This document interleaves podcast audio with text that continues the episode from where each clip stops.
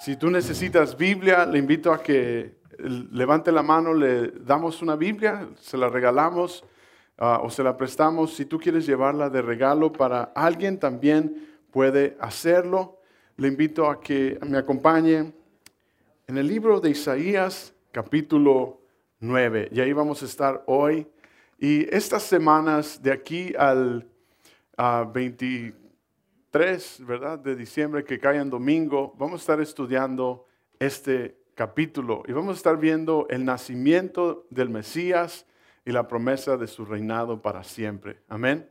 Y el 24 que cae el lunes, Nochebuena, vamos a tener un servicio de Nochebuena. Le pido que haga planes, va a ser de una hora, hora 15.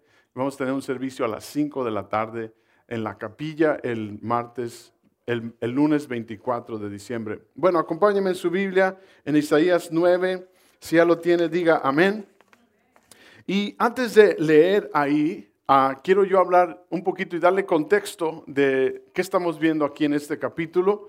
El capítulo 9 nos va a hablar de la profecía del niño que va a nacer, del Mesías, el Hijo de Dios. Y en los capítulos anteriores de Isaías, en el capítulo 8, Ah, nos va a estar, nos está diciendo cómo, cómo va llegando a esta profecía. Y en Isaías 7 al 12, esos capítulos, son unas profecías dadas durante el reino de un rey llamado Acaz.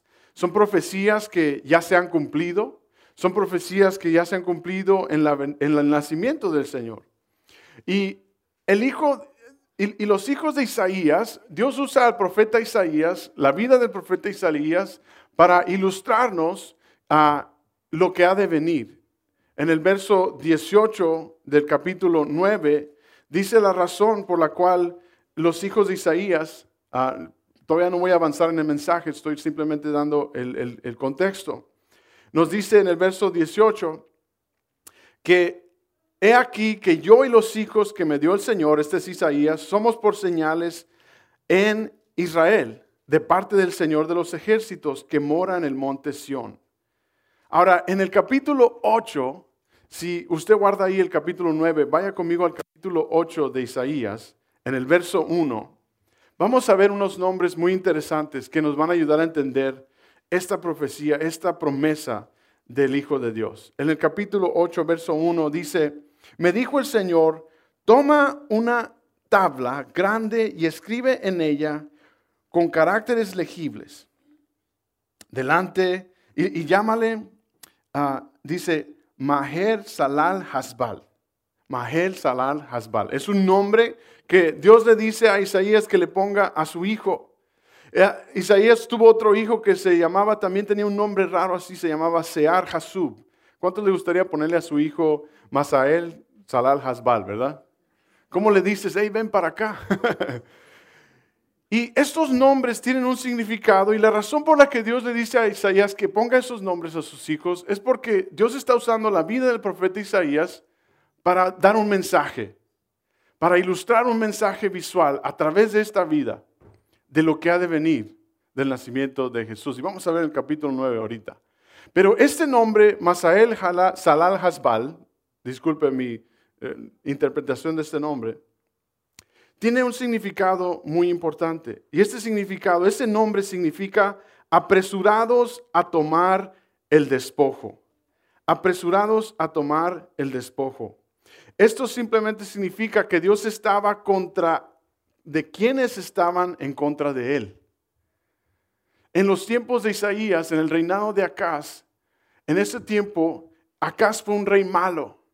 Fue un rey muy malo, que hizo bastantes cosas que estaban mal en los ojos de Dios. Los reinados atrás de Acaz fueron buenos reyes, pero al llegar Acaz al reinado, vino a traer destrucción, vino a traer maldad, vino a traer oscuridad.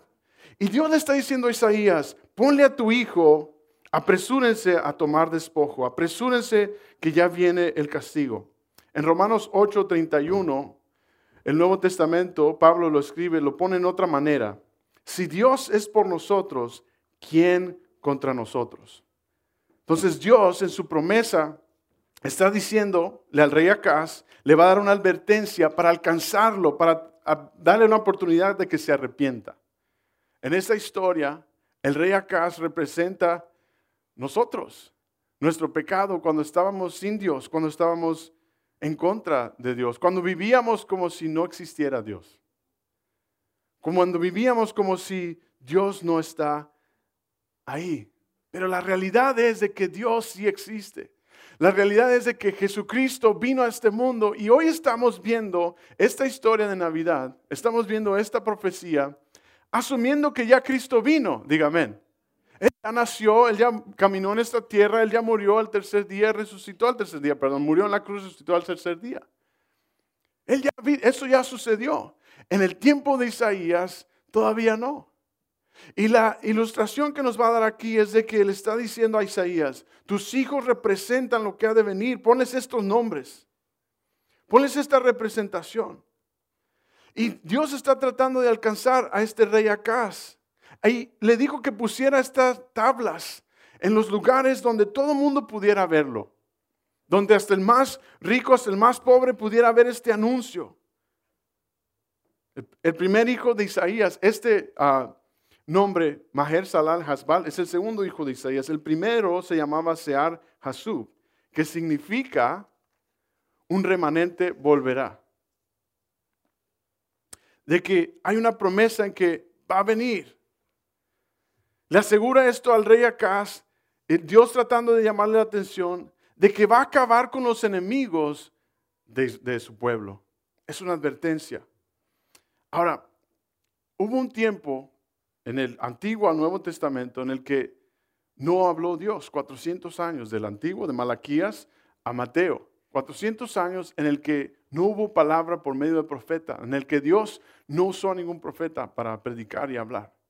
Y en ese tiempo lo que sucede es que se levanta un reinado que trae destrucción al pueblo de Israel, trae destrucción al mundo y trae oscuridad sobre el mundo.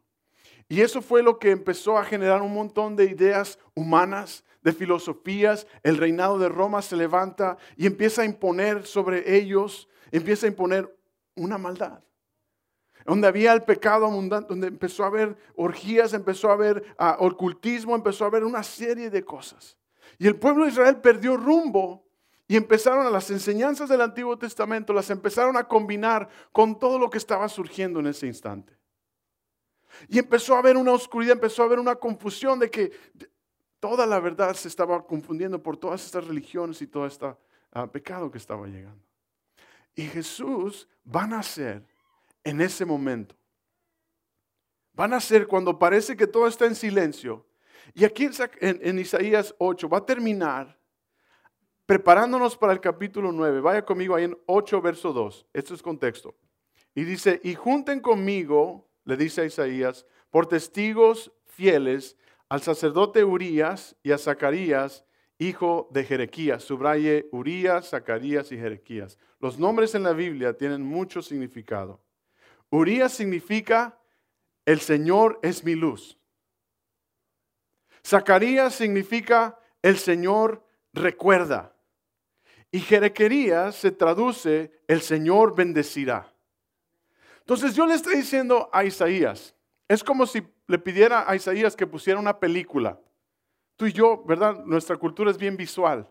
Ahora uno entra, entra a social media, a los Facebook y eso, y todos son fotos y videos y una serie de cosas. O ve uno la tele para enterarse. O ve uno el YouTube para ver algunos videos. Y todo es visual y estamos en una cultura visual. En esos tiempos así Dios estaba usando la vida de Isaías.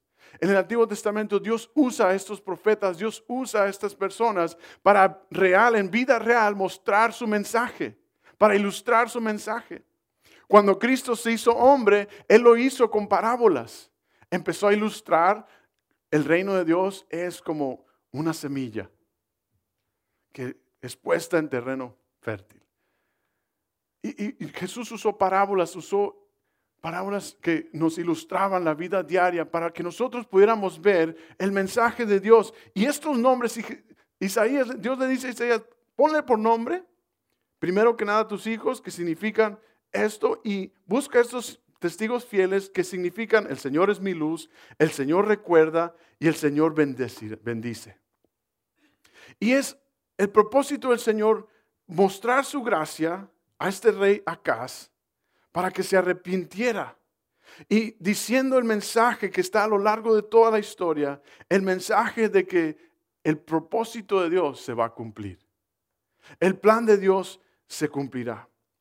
Él estaba representando un mensaje al pueblo, una parábola ilustrada en otras otros. Ahora ahí, para antes de entrar al capítulo 9, vamos a correr al capítulo 9. ahí en el capítulo 8, en el verso 7, rapidito, el verso 5 y 7, perdón, capítulo 8, versos 5 y 7, dice, otra vez volvió el Señor a hablarme diciendo, por cuanto desechó este pueblo las aguas de Siloé, diga conmigo Siloé, que corren mansamente y se regocijó con Resín y con el hijo de Remalías. He aquí, por tanto, que el Señor hace subir sobre ellos aguas, ríos tempestuosas y abundantes al rey de Asiria con todo poder. Él rebasará todos los ríos, desbordará sobre todas las rivieras. Ahora, recuerde que le dije que dijera Siloé. ¿Sabe qué significa Siloé? Enviado. Dios le está diciendo a Isaías, van a rechazar al enviado de Dios. El que es luz, el que viene a traer salvación, el plan de Dios es bendeciré. Van a desechar a estas aguas tranquilas de Siloé. Siloé significa enviado. Tipifica ese arroyo tranquilo, esas aguas suaves, esas aguas pacíficas. Y va a traer tempestad contra en ese tiempo. Y el reino de Asiria vino y trajo gran destrucción. Y todo esto es antes del nacimiento de Jesús. Antes de que Jesús naciera, el mundo era un caos. Y sigue siendo, amén. Pero ahora tenemos su gracia. Y Jesús nace en un momento de gran oscuridad, en un momento donde José y María iban a tratar de ser matados y asesinados, donde todo bebé, donde el reino estaba buscando muerte.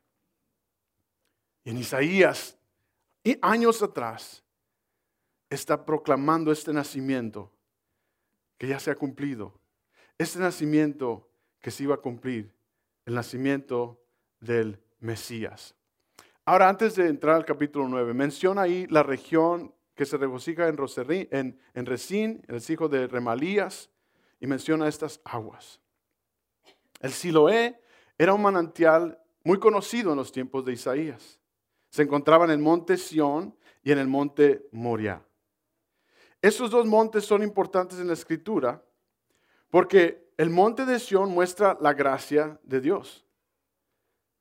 Ese monte de Sión es en contraste al monte Sinaí. Por ejemplo, el monte de Moriah es donde Abraham ofreció a su hijo Isaac, donde Dios le dijo que llevara a Isaac para ofrecerlo como sacrificio y Dios provee un carnerito.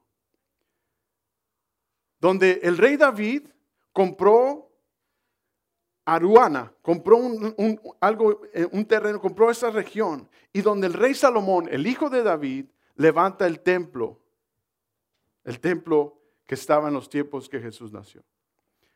Y luego en estos dos montes se encuentra una, una, una montañita rocosa que se llama el Gólgota, que es donde Cristo fue crucificado. Isaías está diciendo, el enviado va a venir, lo van a negar y él va a dar su vida muestra la gracia de Dios hacia la humanidad para perdonar y para ofrecer a Acaz en ese tiempo, un rey malo que representa tú y yo, un momento de gracia y de perdón. Y en el versículo 8, en el capítulo 8 de Isaías, dice, y pasando por Judá, inundará y seguirá creciendo hasta llegar a las gargantas.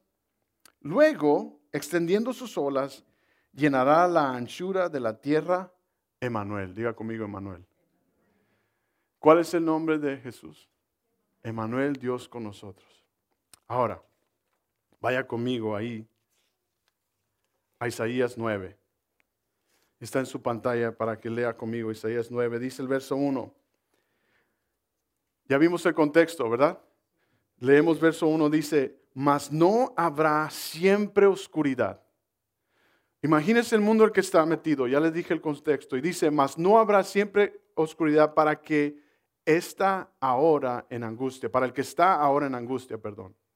Tal como la aflicción que le vino en el tiempo que livianamente tocaron la primera vez a la tierra de Zabulón y a la tierra de Neftalí, pues al fin llegará la gloria del camino del mar, de aquel lado del Jordán, en Galilea de qué?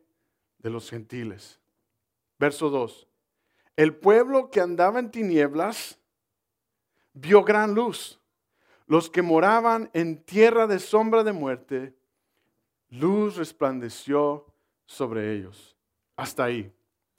Mi título esta tarde, si tú estás tomando nota, le invito a tomar nota. El título esta tarde, escríbalo. El Mesías prometido.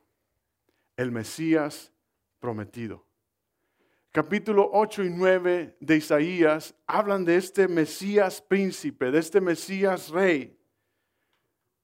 En el verso 9, lo vamos a ver estas semanas, nos va a decir que Él es el príncipe de paz. Y Mesías, nuestro Mesías prometido. Ahora, ¿qué significa Mesías? O escuchamos mucho este nombre, ¿verdad? El Mesías.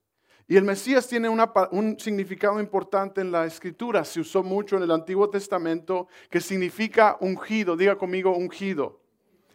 Y se usaba para declararse aquel mensajero de Dios, aquel profeta de Dios, aquel siervo de Dios y para referirse al Hijo de Dios, al ungido, para una función específica. Es un título que se le da a aquel que tiene una función específica. Y luego hemos escuchado Cristo, ¿verdad? Cristo es en el griego el Mesías. Cristo es una palabra griega que significa Mesías. ¿Y qué nombre se le da al Señor? Cristo Jesús, Jesucristo. Que en pocas palabras significa el ungido Salvador. Hasta aquí. Dios está dando este mensaje a todos. En Isaías, en un tiempo de oscuridad, en el Nuevo Testamento cuando Jesús nace y hoy, ahora a nosotros. El mensajero ungido, aquel mismo que fue ungido para ser Mesías, para que va a morir por nuestros pecados, para traer salvación, ¿sabe quién es? Dios mismo. Cuando entra el pecado en el mundo, Dios mismo dice, yo voy a tomar ese lugar. Yo voy a tomar esa función específica. No tan solo de creador, no tan solo de justo, no tan solo de santo, no tan solo de rey del universo que sostiene con su palabra poderosa todo el universo, sino yo voy a ser el ungido salvador que va a venir humildemente a morir por los pecados del mundo que están en tanta oscuridad.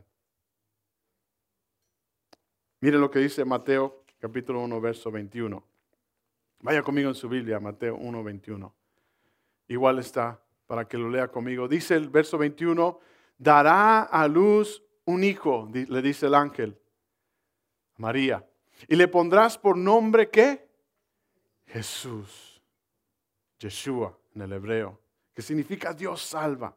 Dice, porque él que salvará una función específica a su pueblo de qué? De sus pecados. Dios vino a salvar.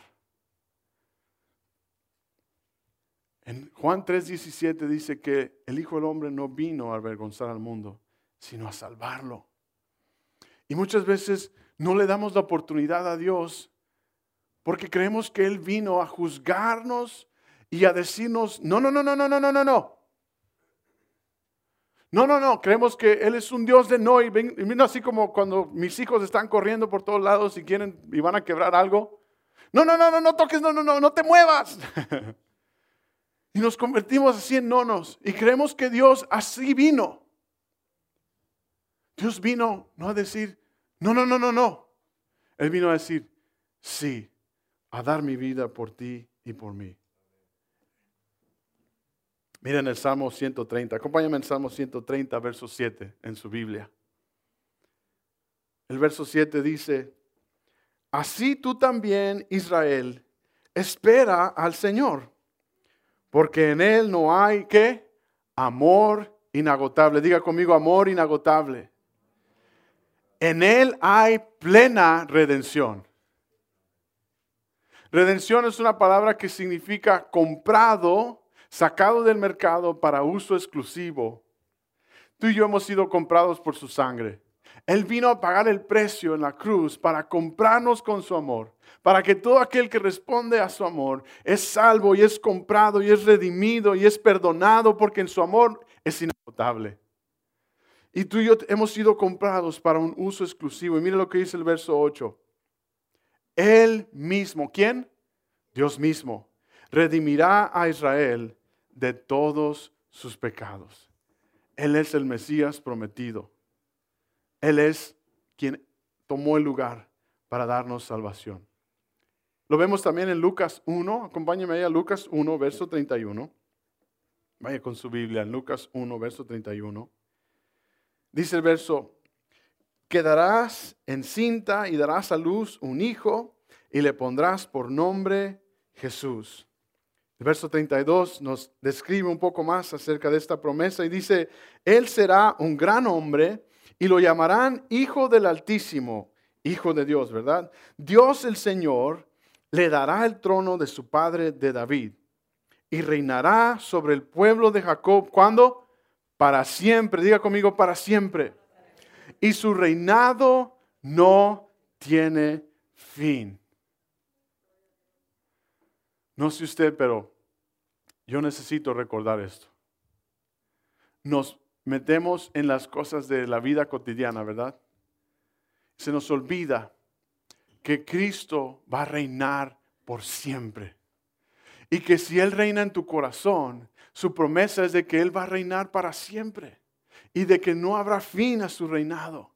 Y de que en este tiempo de necesidad, este tiempo, podamos decir, en el mundo de tanto caos, la promesa que tú y yo tenemos es de que en su reinado permanecerá para siempre. Aquí en Isaías 9 vemos la promesa del nacimiento del Mesías y ese cumplimiento en Jesús ese cumplimiento en Él. Ahora, acompáñame en Isaías 9, en el verso 1, una vez más.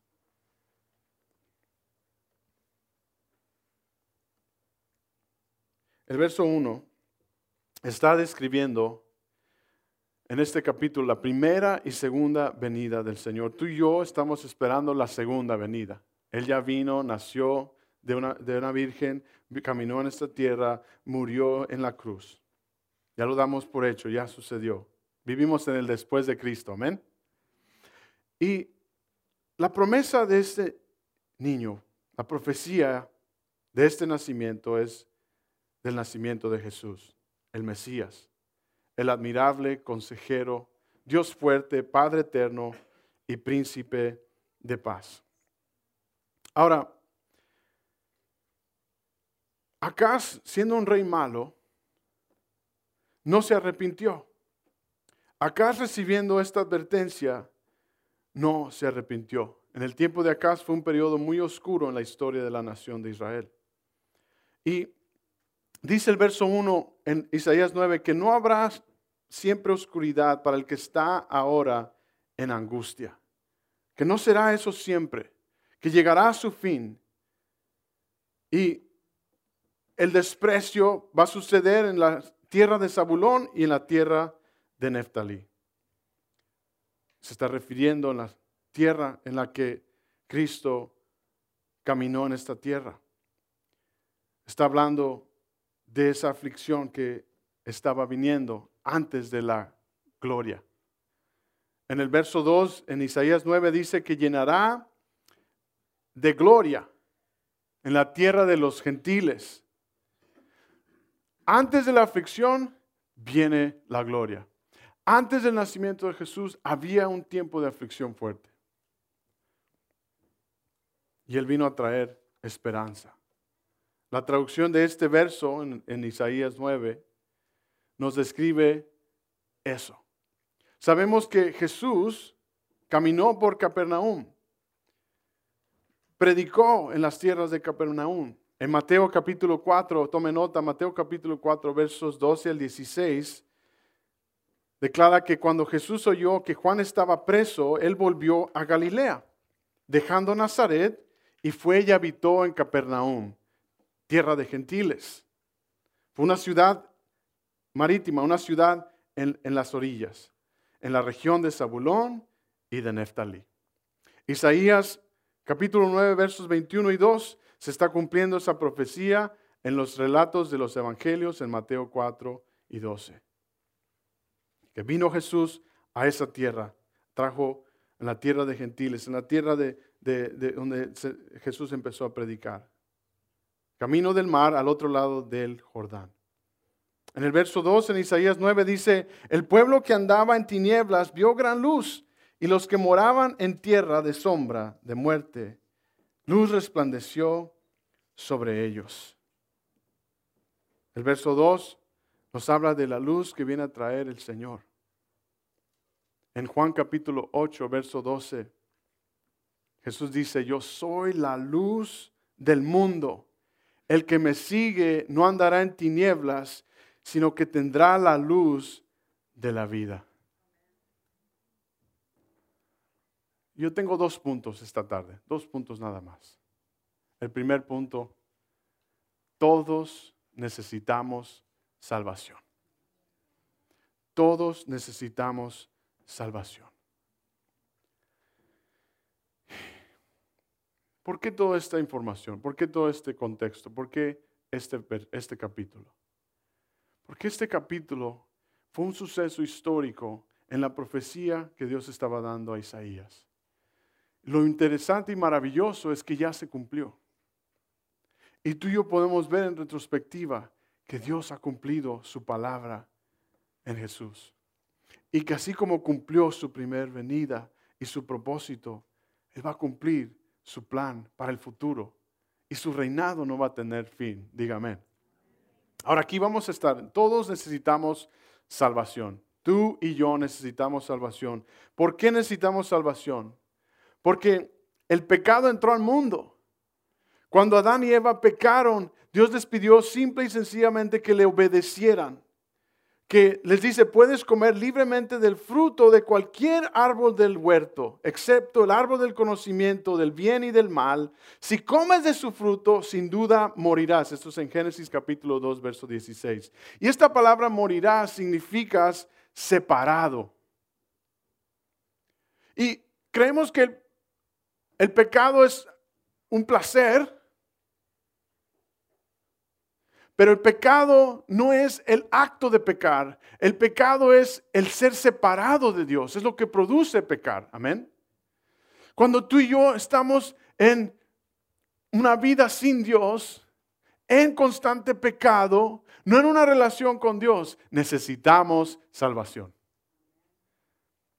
Y la escritura nos enseña aquí Mire lo que dice en Romanos capítulo 5, verso 8. Romanos capítulo 5, verso 8 dice, cuando Adán pecó, el pecado entró a dónde? En el mundo. El pecado de Adán introdujo la muerte. De modo que la muerte se extendió a quienes? A todos, porque todos que pecaron. Mire, en Romanos 6, 23. Y aquí están las buenas nuevas. Todos necesitamos salvación. Todos hemos pecado. Todos somos pecadores. Y Jesucristo, el Mesías escogido para salvar, el único que puede salvarnos, dice Romanos 6, 23, dice, pues la paga que deja el pecado, que es? Muerte. Pero el regalo que Dios da es que vida eterna por medio de Jesucristo nuestro Señor. Aquí está Isaías 8 y 9. El nacimiento de Jesús no, no tiene poder sin la muerte de Jesús. Y la muerte y resurrección de Jesús no existieran si no hubiera nacimiento de Jesús. Y en la historia de Natividad, Isaías 9 nos está diciendo, viene el Salvador. Ha venido el Salvador porque es regalo que Dios mismo tomó una función específica para hacerlo por ti y por mí. ¿Cuántos dicen amén? ¿Cuántos dicen gracias a Dios?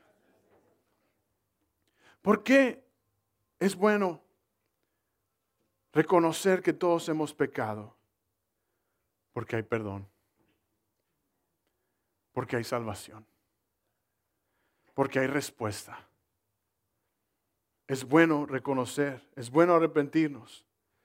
Hace unos años hubo un estudio en Alemania de infantes, de bebés, de toddlers, de pequeñitos, de niños, para ver ah, si había algo de egoísmo, si había cómo reaccionan los niños con su juguete. Entonces hicieron unos ejercicios de cómo algunos niños lloraban, lloraban y pataleaban al quitarle algo, al pedirle que lo comparta con sus niños. ¿Cuántos han visto eso?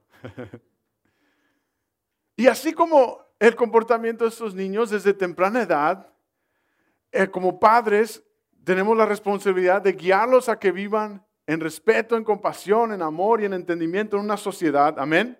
Y más si viven en un hogar cristiano, padres, nuestra tarea es dirigirlos en su camino para que no se pierdan, para que conozcan los caminos del Señor y en una vida delante de ellos puedan ellos actuar y vivir conforme a esa manera.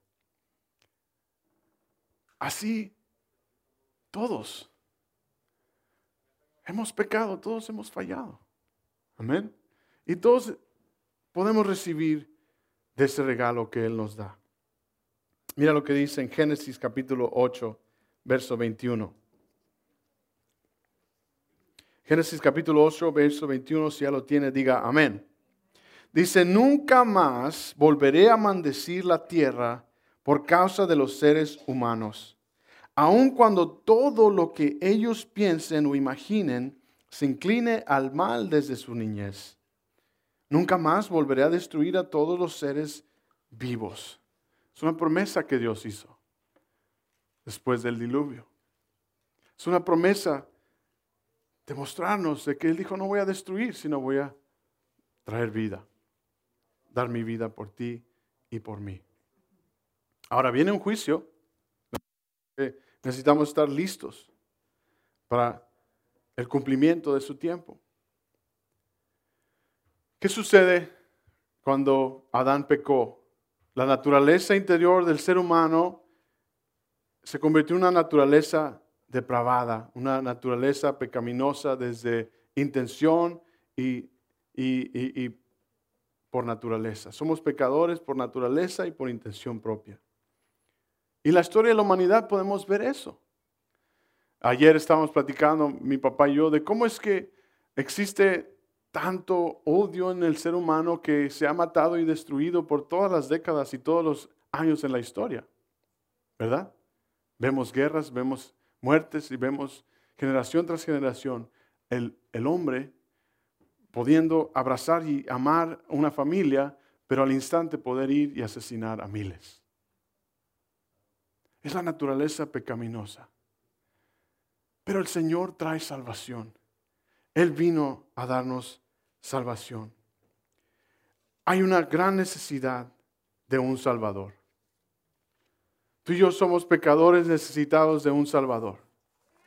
Tú y yo tenemos la oportunidad de responder al Mesías, de responder a aquel que ha dado su vida por ti y por mí, para que ya no más tengas la mancha del pecado que te ata. Miren Jeremías, vaya conmigo a Jeremías 17, verso 9. está en la pantalla también, dice Jeremías 17, verso 9, dice, el corazón humano es de lo más engañoso que hay. Diga amén, ouch. y extremadamente perverso. ¿Quién realmente sabe qué tan malo es? Pregunta. Y lo dice, pero yo, el Señor, investigo todos los corazones y examino las intenciones que secretas. Examino todos los corazones y las intenciones secretas. Ahora pregunto, ¿estás seguro de que te vas a ir al cielo?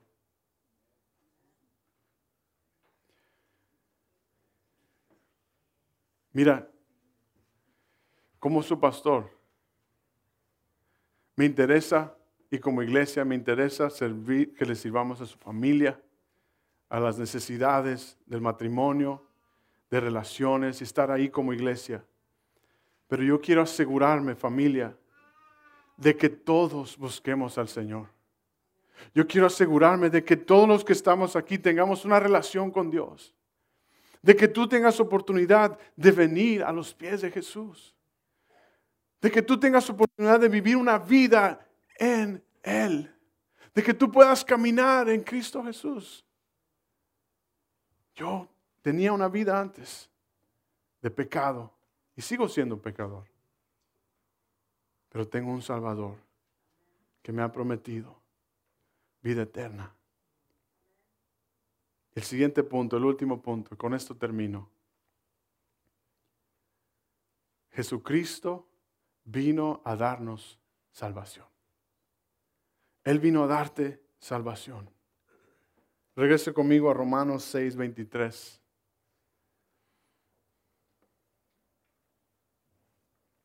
La paga que deja el pecado es muerte, pero el regalo que Dios da es la vida eterna por medio de Cristo Jesús, nuestro Señor. ¿Dónde está la salvación? ¿Por medio de quién? De Cristo Jesús. Hoy, esta tarde, es mi anhelo que si tú estás aquí, necesitas al Salvador, necesitas a recibir al Señor como tu Salvador Aquí en Isaías 9:2 dice que el pueblo que andaba en tinieblas, tú, yo, que andábamos en tinieblas, los que moraban en tierra de sombra de muerte, vino gran luz, una luz que resplandeció sobre ellos.